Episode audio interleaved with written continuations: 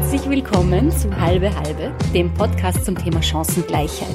Ich bin Margit Atzler und begrüße heute bei mir im Wohnzimmer Tatjana Lukasch. Herzlich willkommen, Tatjana. Hallo, vielen Dank für die Einladung. Ich freue mich sehr, dass die Tatjana heute da ist.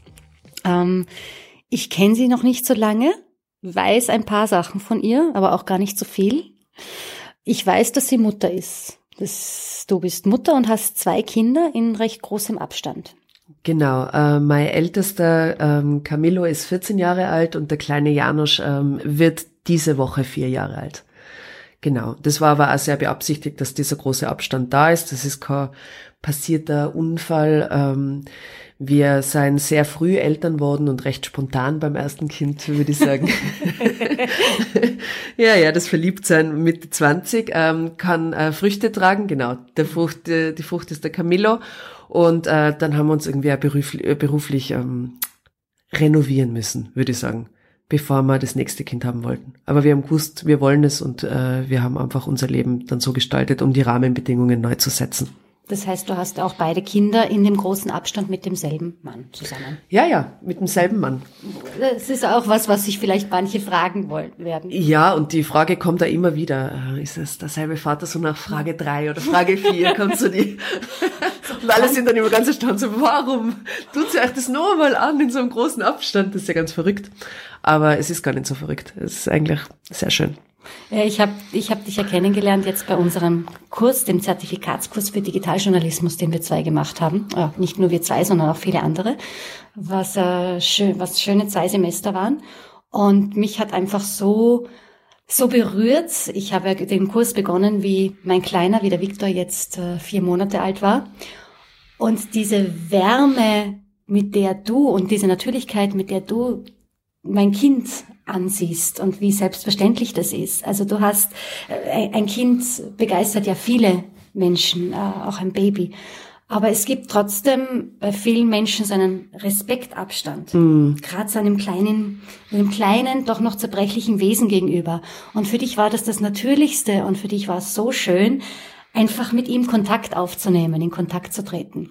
Und das hat mir einfach, das, das hat mein Herz, da hast, da hast mich, ja, da habe ich mich verliebt.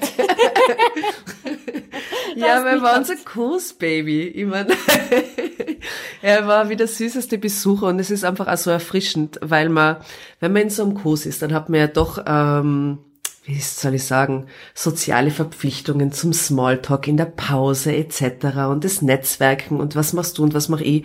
Und dieses Kind, das lockert es dann einfach auf das, das hat so ganz andere Interessen und man kann sehr natürlich sein und äh, jedes Zwinkern oder Augen aufreißen wird belohnt mit, ich weiß nicht, mit Liebe in Wirklichkeit. Also ich liebe Kinder, sind einfach die Besten. Ja. Wenn immer eines um mich herum ist, ähm, versuche ich sofort Kontakt aufzunehmen und Zeit mit ihnen zu verbringen. Ich, ich profitiere selber total davon. Es ist ein sehr egoistischer Move, mit den Kindern was zu machen. Also es ist nicht nur altruistisch ah, nach außen, es ist auch für mich selbst. Sie geben einem ja auch viel Energie, so viel Sie brauchen.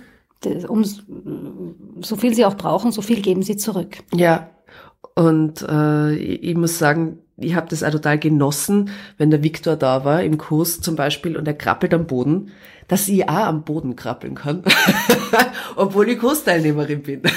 In der Pause wohlgemerkt, ja. Aber nichtsdestotrotz, es eröffnet einem einfach einen anderen Bewegungs- und Aktionsraum, so ein Kind. Es ist, es ist wie ein Freifahrtschein. Es ist herrlich.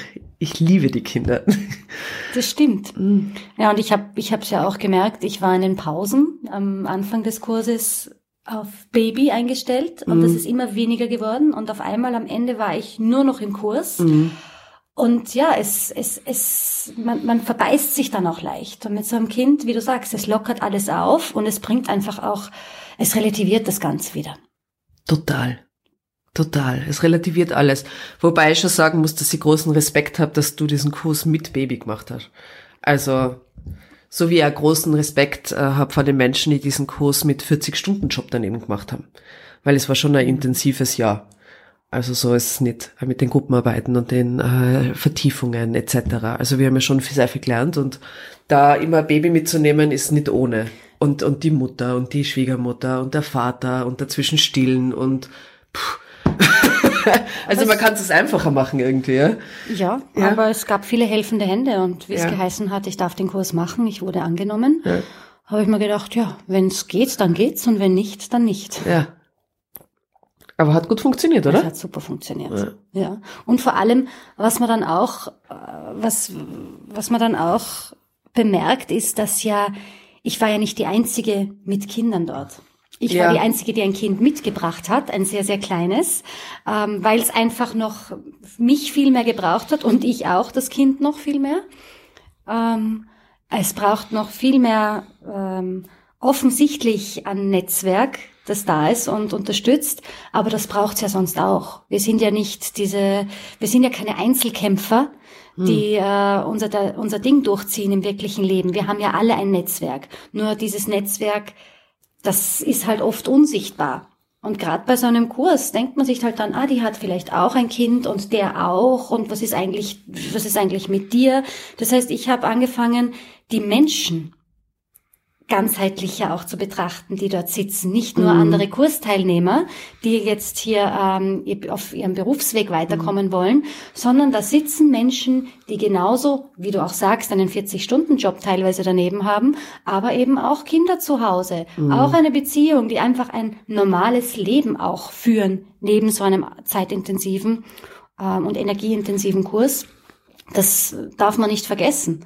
Und ich glaube so, wenn so etwas offensichtlicher ist, dass wir alle Menschen sind, dann ist das auch ganz ganz gesund. Ich muss sagen, zu diesem Netzwerkgedanken, ich, ich habe das ganz stark empfunden, wo ich zum ersten Mal Mutter geworden bin.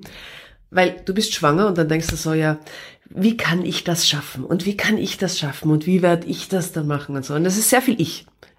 Und ähm, dann wird dieses Kind geboren und nach ein paar Monaten denkst du dauernd im Wir eigentlich, ja. Also das, die Beziehung zu deinem Kind ist eigentlich der erste Netzwerkfaden, den du legst. Und erst dann rundherum spinnen sich die anderen Menschen, kommt mir vor, ja. Dann denkst du, ja, wir können es schaffen, wir können diesen Kurs machen, du im Tragetuch und ich an der Uni oder keine Ahnung, ja. Aber es ist, es ist so der erste dicke Faden irgendwie. Und um den herum, um diese Liebe spinnen sich dann die anderen Menschen. Also die Väter spinnen sich natürlich früh rein. Ja. Nichtsdestotrotz habe ich, das ist der größte Shift, den ich beim Kinderkriegen bemerkt habe. Weg vom Ich und hin zum Wir. Und das hört dann auch nicht mehr auf, mhm. weil die sind ja jeden Tag da. Also das ist teilweise sehr hart, finde ich. Diese, es ist wie eine Läuterung. Ähm, diese Demutsschule, die in unserer Gesellschaft so gar nicht propagiert wird und deswegen umso härter sich anfühlt.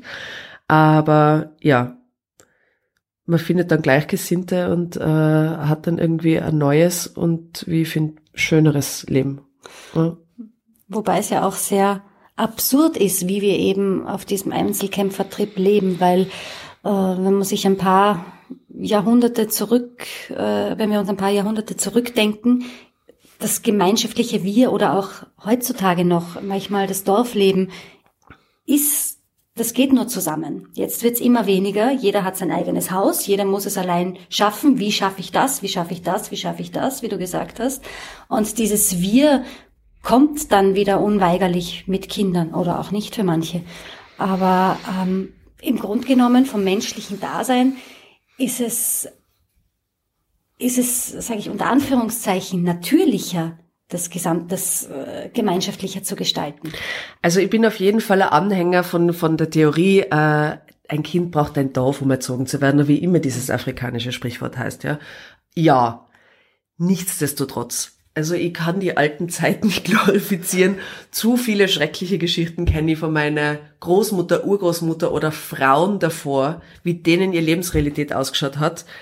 Dann haben sie helfende Hände gehabt. Aber auch nicht wirklich, weil die haben ihre Wäsche mit der Hand waschen müssen. Die haben die kranke Schwiegermutter, die sie nicht mögen hat, daheim gehabt, die senil und pflegebedürftig war. Also die haben jetzt auch nicht die Zeit für die Kinder gehabt und da sind alle Ringelreiher getanzt. Das war ja wirklich eine andere Realität. Mhm. Ja.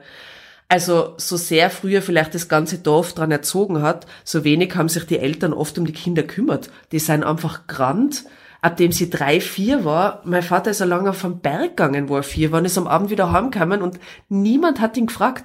Das waren aber keine vernachlässigenden Eltern, das war normal im Dorf, die haben was zum Arbeiten gehabt. Also, ich bin wahnsinnig froh, dass ich 2019 lebe. ich bin froh von die Frauenrechte. Ich bin froh, dass ich in einer Stadt lebe, wo mir niemand in mein Haus reinfunkt. Ich bin froh, dass eine die gesamte Familie einen Schlüssel zu meiner Wohnung hat. Ich bin froh, dass ich mir meine Familie selber wählen kann in Form von Freunden oder sonstigen Beziehungen. Ich, ich sehe, ich sehe das Grundprinzip, das Miteinander ist alles leichter zu schaffen. Aber so wie das früher gelebt worden ist, wäre es kein Modell, das ich jetzt unbedingt wiederholen will. Nein, danke. Also ich habe mir ein sehr schönes Leben ohne das aufgebaut und ich brauch's auch nicht. Und ich kenne viele Einzelkämpferinnen, aber das ist dann auch eine klare Entscheidung. Mhm. Ja, das hat aber, mir kommt mir vor, weniger äh, mit dem wegbrechenden Familiending zu tun, sondern mehr mit einer Phobie also mir kommt vor, die Leute haben Angst, ihr Kind jemand anzuvertrauen. Da ist, da ist, kommt man fast sehr viele Traumata äh, versteckt, die wollen dann nur mehr, also fast diese, keine Ahnung, nehmen wir so ein Pädophilie-Trauma oder so, ja, mhm. dass sie niemandem ihr Kind geben wollen, wo sie nicht dabei sind und dieser Kontrollwahnsinn, ja, was vielleicht unter dem Überbegriff Helikoptereltern dann zusammenfassbar ist. Aber das ist schon eine Tendenz und das fördert es natürlich extrem, dieses Einzelkämpfertum. Aber das ist nicht nur das Wegbrechen der Familie, das ist einfach auch dieses, dieser Kontrollwahnsinn, der um sich greift.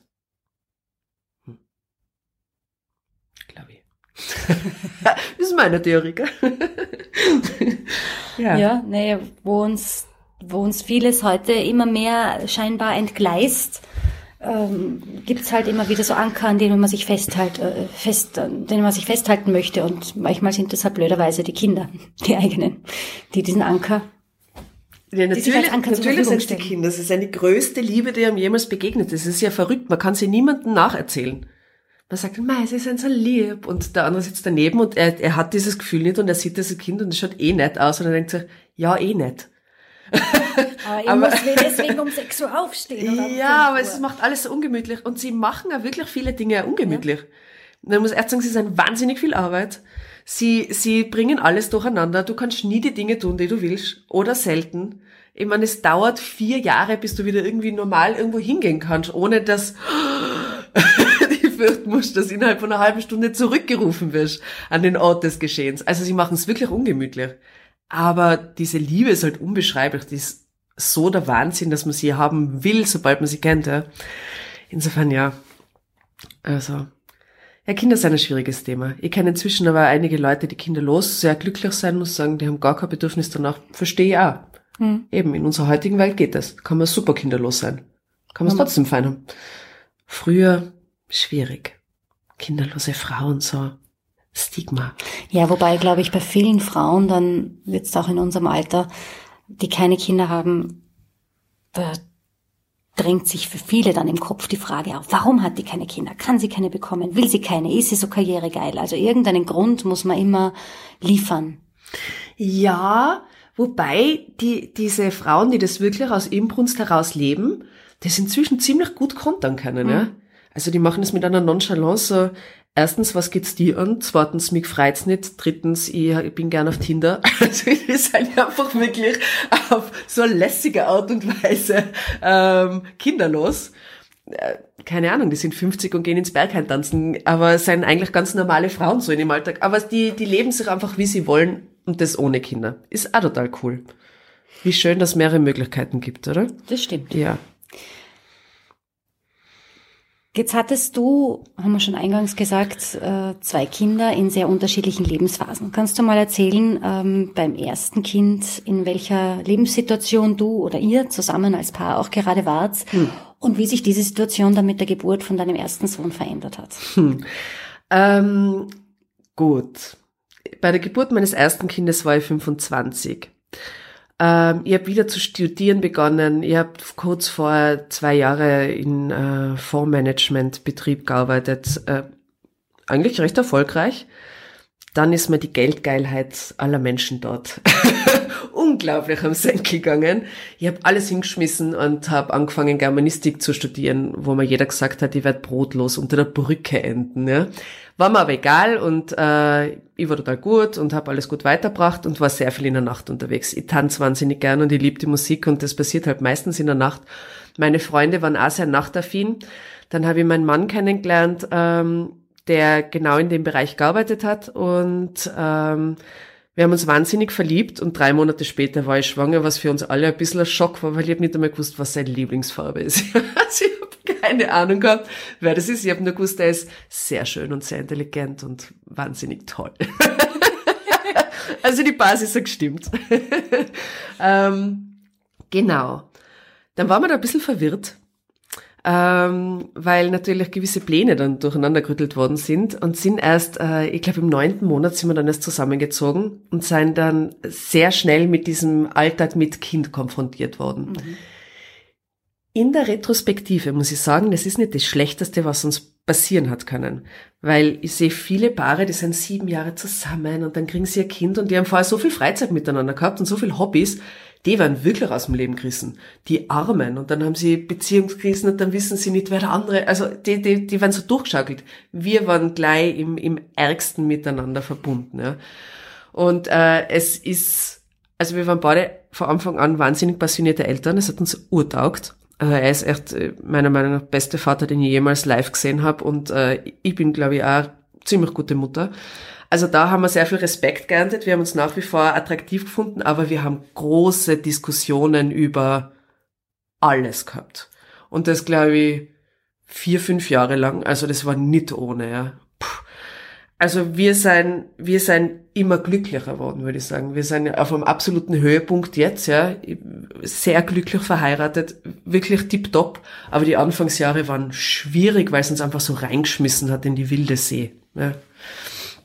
Und genau, wir haben uns dann beide, wie gesagt, ich habe dann mein, mein, mein, mein Studium zu Ende gebracht und habe zu arbeiten angefangen und bin durch Zufall Journalistin geworden. Das hat durch Zufall sehr gut funktioniert und ähm, bin jetzt halt da, wo ich bin. Ja? Also alles gut gelaufen.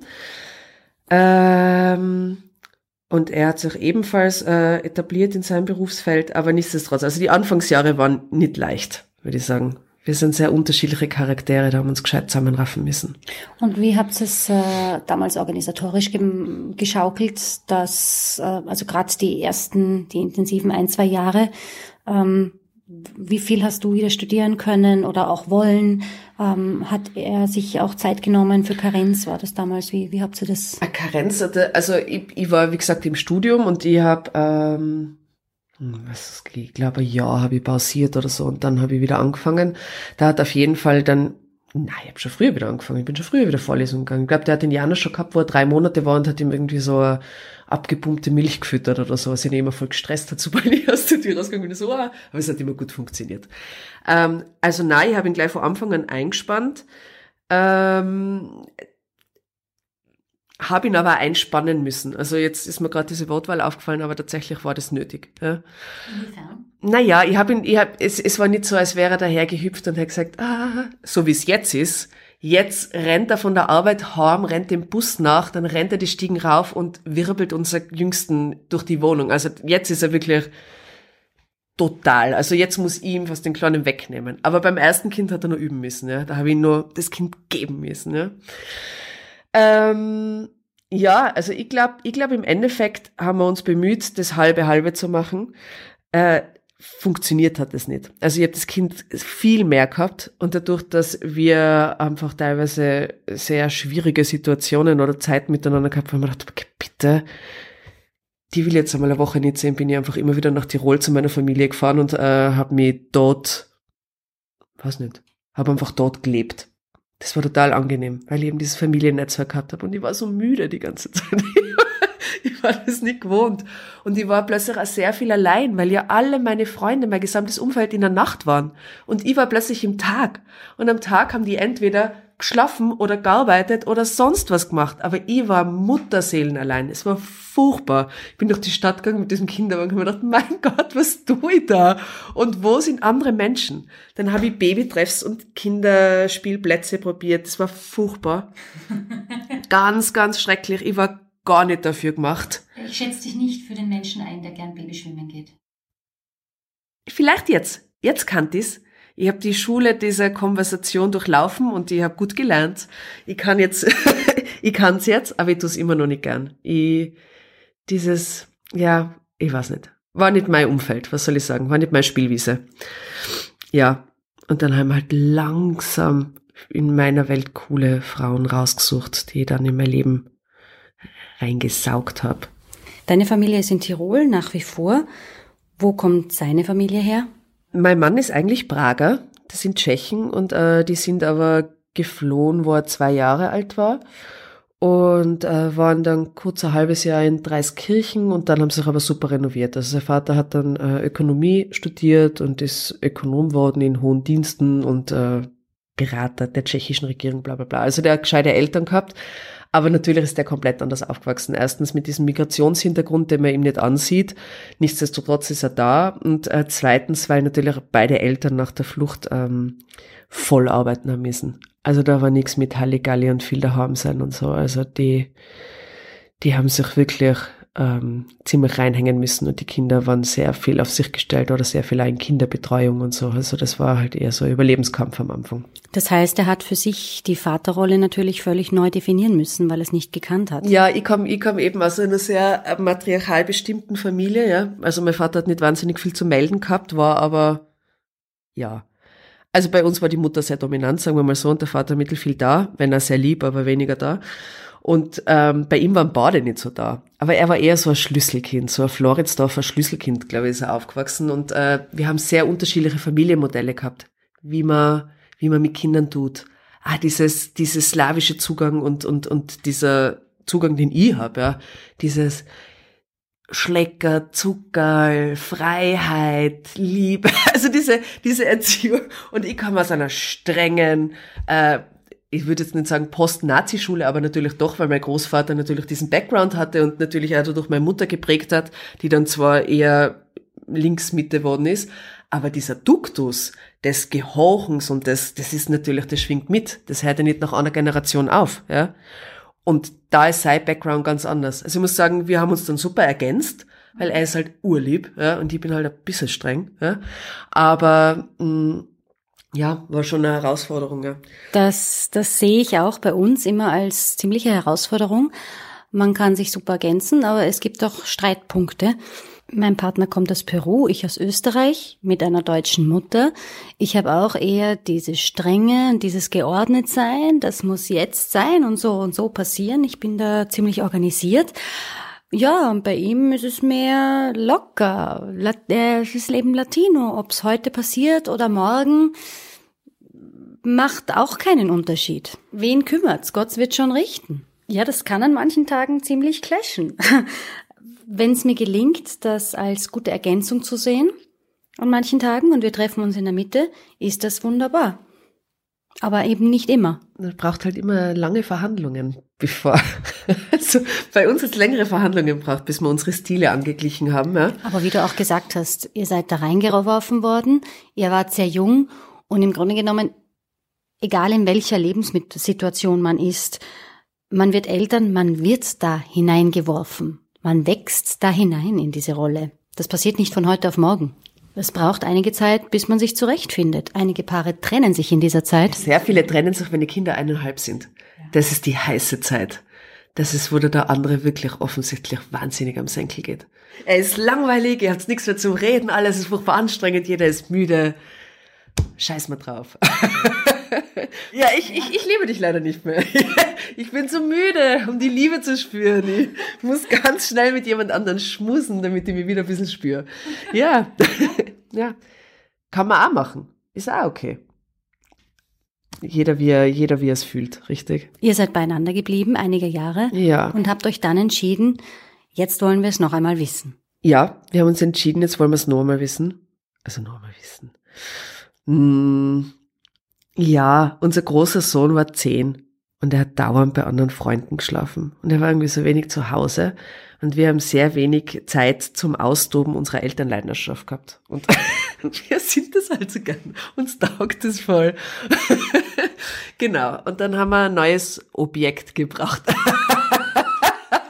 an dem wir, an dem wir uns weiter ausleben können. Als fantastische Eltern. Und äh, dann haben wir äh, uns äh, den Janosch gewünscht und da kam er schon. War alles äh, sehr schnell und aber sehr herzig. Genau. Wobei man sagen muss, also unser erstes Kind ist, ein, ist ein wirklich ein Segen äh, ein, ein, ein ruhiges Tier auf der Weide. Und äh, der zweite, ja.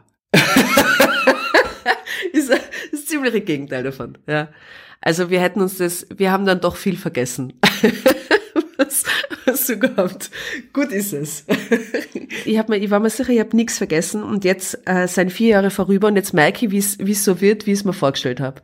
Aber aber ich finde, die ersten vier Jahre sind immer der Wahnsinn. Ich habe sie vorher schon gewusst, aber da mittendrin fühlt sich so anders an. Pah, ich finde sie wirklich anstrengend. Das ist ein Wahnsinn. Sie schauen so süß aus, aber innerlich. das sind verrückt. Verrückte Leute. Wahnsinn, Die sind so arg, diese furchtbare Trotzphase. Also ich, mir kommt vor, wenn man die Trotzphase überlebt hat, dann ist das restliche Elternsein eben, mein, mein größerer Sohn wird es 15. Chillig. Chillig, ist alles gut. Aber, aber die eineinhalb Jahre mag schon mal überleben. Ohne Nervenzusammenbruch. Heute in der Früh um zwei hat der Große beschlossen, er ist jetzt äh, drei Jahre alt, er möchte bei uns im Bett schlafen. Und hat sich hingelegt. Dann hat er sich bewegt und ist fast rausgefallen. Ich habe ihn die ganze Zeit versucht hereinzuholen und er, nein, Mama, lass mich, geh weg. Nein, Mama, geh weg. Ich auf. Es war fünf Uhr früh. Nein! Entweder ich halte ihn fest und zwinge ihn zum Weiterschlafen das würde er ja dann noch tun, aber unterschreien und dann weckt er den Kleinen auf. Also was mache ich? Wohl oder übel stehe ich auf. Natürlich stehst du auf. Guten Morgen. Guten Morgen. Es ist fünf Uhr. Ja. ah, die kleinen Vögel, sind sie nicht süß? Ja. Ja. dann legt er sich auf den Boden im äh, Kinderzimmer und spielt schlafendes Baby. Das finde ich aber ein nettes Spiel. so diese fünf Minuten Ruhe ist auch ein nettes Spiel, das sollte ich unterstützen. Aber ab vier gibt's fast keine Phasen mehr. Da sind sie nur mehr nett. Und dann mit sechs sind sie die netten Mitbewohner. Das ist auch mega herrlich. Das heißt, die nächste Phase kommt dann wieder mit der Pubertät, oder wie? Also ich, ich glaube, jetzt müssen sie dann langsam kommen in die Pubertät, aber bis jetzt beim, wie gesagt, aber da ist ein ruhiges Tier auf der Weide. Apropos Phase, in welcher Phase warst du und in welcher Phase wart ihr als Paar, als das zweite Kind gekommen ist? Ähm, wir waren beide beruflich gesettelt wir haben beide gut verdient. Ähm, wir haben eine sehr schöne neue Wohnung im fünften bezogen mit Blick auf den Park, die aber äh, traumhaft war. Wir waren inmitten von Freunden, die um uns herum gewohnt haben. Wir waren sehr, sehr gesettelt. Wir waren sehr zufrieden mit unserem ersten Kind. Wir haben uns gut vertragen. Wir waren unglaublich entspannte, erwachsene Menschen. Also das war die Phase. Und ich habe mich, ich hab mich sehr danach gesehnt, äh, kurz mal wieder aus diesem intensiven Arbeitsleben auszusteigen. Also für mich war das äh, zwei Fliegen mit einer Klappe geschlagen. Ich muss nämlich ehrlich sagen, dass ich, dass ich diese 50-Stunden-Wochen nicht mag. Sie gehen mir gegen meinen eigenen Biorhythmus. Ich finde, äh, gerade mit dieser ganzen künstlichen Intelligenzdebatte und so wird ich glaube, allen immer klarer und mir schon seit zehn Jahren ungefähr, dass das größte menschliche Kapital Zeit ist. Und wann immer ich gefragt worden bin, egal in welcher Arbeit ich war, wie man meine Stunden auszahlen lassen will, ob in Geld oder in Zeit, habe ich immer gesagt, Zeit, gib mir die Zeit. Und ähm, wo ich dann stärker in den Arbeitsprozess involviert worden bin, eben bis zur 50-Stunden-Woche, wo mein Sohn dann eben schon zehn war und das alles gegangen ist, ähm, war ich dann nicht besonders glücklich. Und das zweite Kind war eine gute Möglichkeit für mich, erstens ein zweites Kind zu haben, das ich unbedingt haben wollte, und auf Rewind zu stellen. Alles nochmal von vorn zu bauen. Wie habt ihr euch das aufgeteilt und wie hast du dir das eingeteilt, dass trotzdem 50 Stunden möglich war zu arbeiten? Denn es gibt ja trotzdem begrenzte Kinderbetreuungszeiten. Naja, da war dann natürlich schon Volksschule, dann war da der Haut. Was, was, was, was, was, was natürlich dann oft ein Kreislauf ist. Weil dein Kind will nicht jeden Tag ewig im Haut sein. Dein Kind redet mit dir und du liebst es und dann schaut sie traurig an und dann hat sie kleine Kulleraugen und das ist alles irgendwie furchtbar. Ähm, ja, aber da hat er jetzt halt, ich meine, man muss auch selber halt irgendwie immer ein bisschen schönreden, gell? Aber da hat er halt dann zwei Jahre quasi in so einer Welt verbracht und dann war es ja wieder vorbei. Ja. Die anderen Kinder, die haben das ja von, von Kindergarten bis ewig in Wirklichkeit, ja. Das ist ihr Welt, ja. Oder wenn sie dann im Gym sein, ist einfach niemand zu Hause und dann kommen die Eltern erst am Abend. Das ist normal und die können da auch super damit leben. Also sie bauen ja ihre Realitäten ein. Nichtsdestotrotz, ich wollte diese Realität für mein Kind einfach nicht haben und mein Mann hat dann äh, sehr viel übernommen. Der ist dann halt sehr früh arbeiten gegangen. Wir haben immer diesen Schichtbetrieb. Mhm. Einer macht den Morgen und einer macht den Nachmittag. Und ähm, so kann man entweder sehr früh ins Büro gehen oder sehr spät. Also so kann man, so kann man die Zeiten gut hin und her schieben. Du schiebst ja dauernd Zeitblöcke. Es ist ja alles, diese ganze, die halbe Familie ist, äh, ist eine Diskussion über Termine und Zeitverschiebungen. Und mir kommt vor, Familien, die das gut miteinander regeln können, funktionieren eigentlich auch recht harmonisch. Familien, die dieses Zeitmanagement nicht drauf haben, die scheitern die ganze Zeit. Das ist echt furchtbar. Was für ein komischer Skill, nach dem suchst du ja nicht, wenn du dich verliebst. Kann ich mit dem gut meine Zeit managen? Aber es ist einer der grundlegenden Dinge, um eine Familie zu haben, oder? Mhm. Und da müssen sie nicht einmal jeden Nachmittag zum Ballett gefahren werden oder so, so ein Blödsinn, ja. So, gar nicht. Die kleinsten Dinge, ja. Wir haben einfach so einen äh, Familien-Stehkalender und wer da zuerst reinschreibt, hat gewonnen. ich meine, man kann es diskutieren, aber first come, first serve, ja. Du bist dann für einige Zeit in Karenz gegangen. Ja. Wie lange warst du? Ich gehe eigentlich immer zwei Jahre. Ich werde dann zwar von meinen Arbeitgeber immer blöd angeschaut und manchmal auch von irgendwelchen Kollegen, die schauen mir dann wie so, oh mein Gott, zwei Jahre und, und wie kannst du wieder einsteigen? Ich muss ehrlich sagen, hatte nie ein Problem mit dem Wiedereinsteigen. Bei anderen Frauen kann das sein. In meinem Berufsfeld war das jetzt nicht, oder in meine, bei meinen Arbeitgeber war das jetzt nicht das große Thema.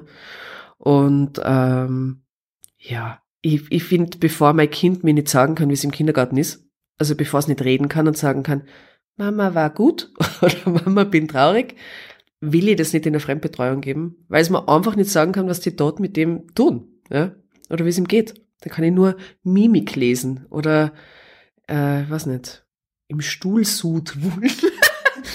Keine Ahnung, aber was bleibt da übrig bei so Windelmenschen, die nicht sprechen?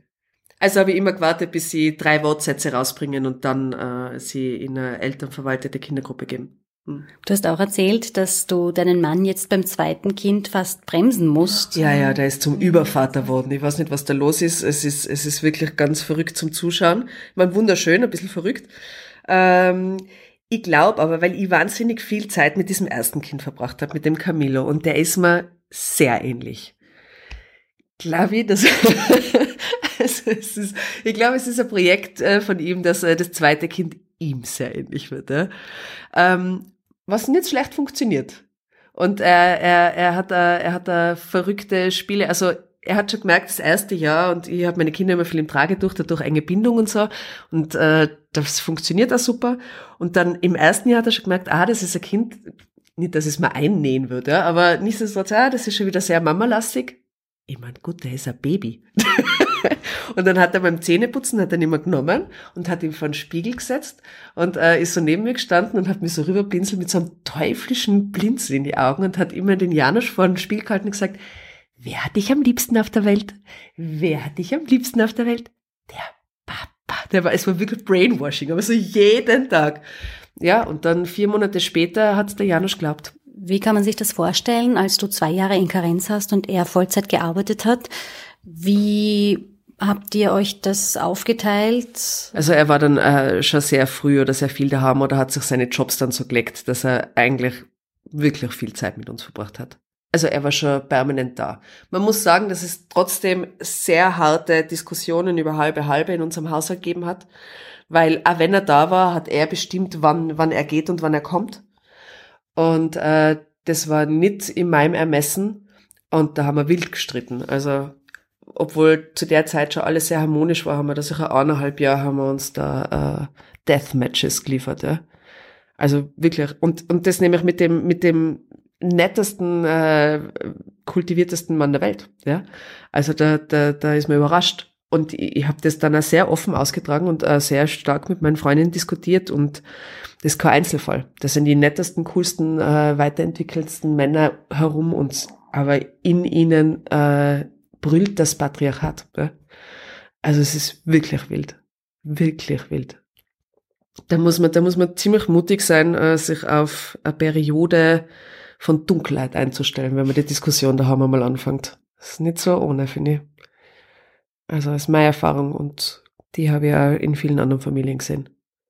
Wenn du es nämlich wirklich jeden Tag von neuem diskutierst. Warum mache ich das? Warum machst du das nicht? Warum darfst du das sagen? Warum darf ich das nicht? Was ist eigentlich los?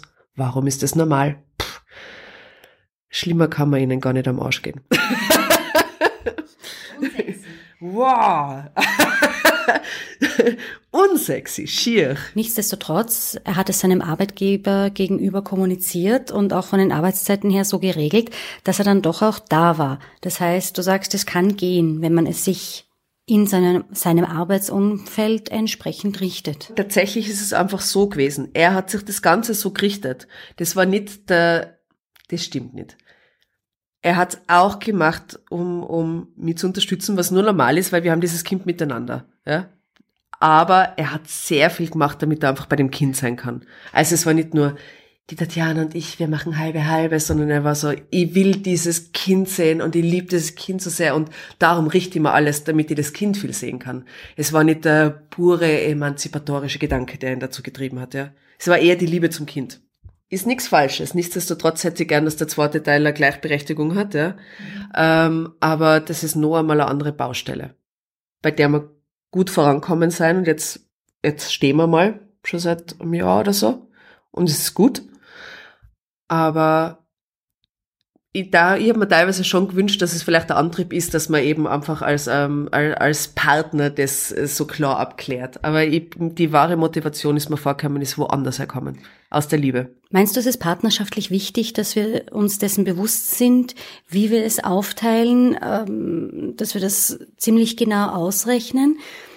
Ist das auf die Dauer wichtig in der Partnerschaft oder müssen wir es jetzt für uns unbedingt betonen, damit wir dahin kommen, wo wir hin möchten? Unbedingt. Also ich, also ich sehe das wie, also ich, wie soll ich sagen, ich spüre mich immer ganz, das klingt jetzt total blöd, man verzeihe mir die Wortwahl, aber ich fühle mich immer ganz nah am Weltenvibe. ich, ich finde kein anderes Wort, ich finde kein besseres dafür, darum verwende ich dieses. Ähm, und, und diese Feminismuswelle macht mit mir großartige Dinge. Sie macht mich mutiger. Sie macht mich selbstbewusster. Ich, ich habe weniger Angst, äh, irgendwas nicht bestehen zu können. Also dieses, das, dieses, dieses Aussprechen und Aufbrechen finde ich sehr, ähm, sehr ermutigend. Und ich habe diese ganze Debatte sehr stark in meine Familie getragen. Und das ist aber nicht nur über die Medien gegangen. Das ist auch ganz stark über meinen weiblichen Freundeskreis gegangen, wo die wildesten Frauen da sind, die sich auf die Vier stellen. Wow. Ja, und das inspiriert einfach. Nach deinem Mädelsabend gehst du nach Hause und du denkst dir, was, was? Es ist auch mein gutes Recht, das zu haben. Was soll das eigentlich? Ja? Warum muss ich das Modell meiner Mutter weiterleben? Und macht man oft unbewusst wie sehr man das Modell der Eltern weiterlebt, das ist ja verrückt, wenn man da mal draufkommt. Und wie alt muss man werden, bis man das einmal überhaupt durchschaut, ja? Dann durchschaut man es, dann macht man noch ewig nix und dann irgendwann gibt es einen Impuls und dann beginnt man zu verändern. Und ich finde, also ich finde das sehr wichtig. Jetzt für mein aktuelles Leben und aber einfach auch gesellschaftlich finde ich es großartig, was gerade passiert. Ich feiere das, ich unterstütze das, ich liebe es, ja. Voll super. In allen Bereichen, nur in Familie, auch beruflich. Vielen Dank, Tatjana, dass du heute da warst und erzählt hast aus deinem Leben. Herzlichen Dank für die Inspirationen und deine Offenheit. Weltenvibe. Na, danke für die Einladung, war echt sehr nett. Danke fürs Zuhören und bis zum nächsten Mal.